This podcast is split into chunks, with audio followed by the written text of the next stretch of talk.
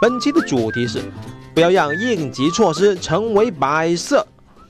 有一次，我们帮客户升级系统，这只是一次小小的升级，但是我们犯了一些低级的错误，导致客户的数据丢失了。坑爹呀！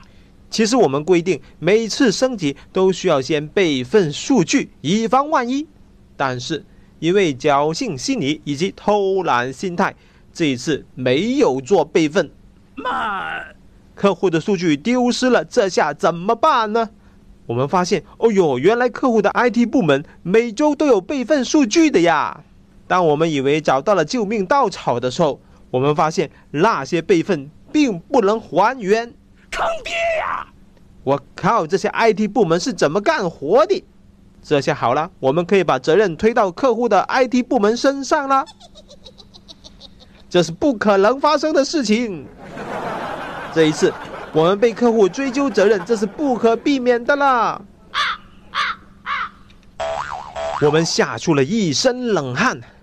咱们公司其实也有做定期的备份。我们老板说，就算公司火灾了，只要人没事，有数据备份，我们就能东山再起。这一次，客户的 IT 部门备份数据，但无法还原。引起了我们的警惕，马上回去演练一次我们数据的灾难恢复结果。结果果然是不能恢复的。妈！原来我们一直做了这么久的定期备份，原来都是摆设呀！坑爹呀！针对以上的事件，我要给你一些建议：一定要定期的备份公司的数据。而且呢，至少每一个季度要实操一次灾难恢复，确保数据是可以恢复的。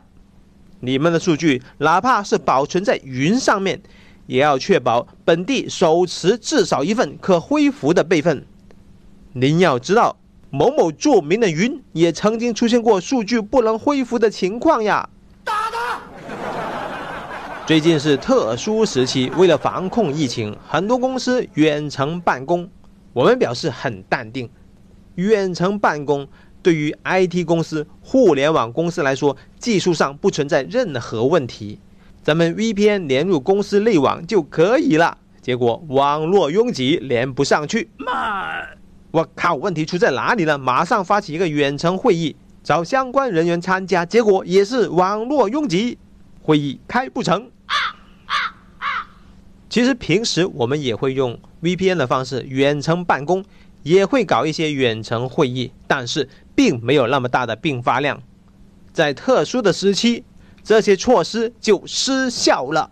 妈！为了应对可能发生的各种灾害，政府各部门制定了各种的预案。并且进行各种的应急演练，比方说防空应急演练、火灾应急演练、地震应急演练，还有人群控制演练等等。我们要模拟灾害发生的情况，来检验这些预案是否有效，并且持续改进。嗯，所以呢，我们不能掉以轻心呀，一定要认真对待各种的预案应急演练，关键的时候可以保命呀。嗯嗯。我们不要让应急措施成为摆设，你要识别各种特殊的情况，并且准备好应对预案。应对预案不要束之高阁，一定要拿出来演练一下。我们要模拟特殊情况的发生，实施应对预案，检验预案的有效性并改进。嗯，接下来我就列举一些生活中。和工作中的一些特殊情况，首先说一下工作中的特殊情况，比方说数据安全、高并发、远程办公、网络安全、防病毒、断电、断空调、火灾等等。有人就说有没有搞错？断空调你都要考虑呀？断就断咯，最多就没有冷气热一点而已。不是的，你要想一下嘛，服务器的机房如果空调没有了。温度就会持续的上升，服务器有可能脱机，更严重的会引发火灾。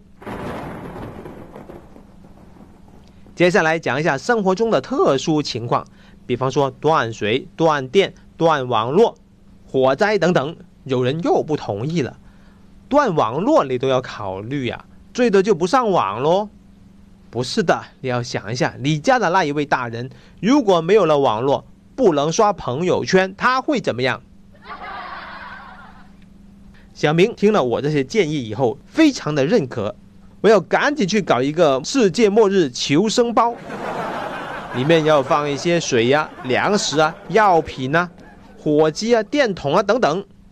万一明天就是世界末日了，我有这个世界末日求生包，我的存活机会会高一点点。我听了以后非常的赞同。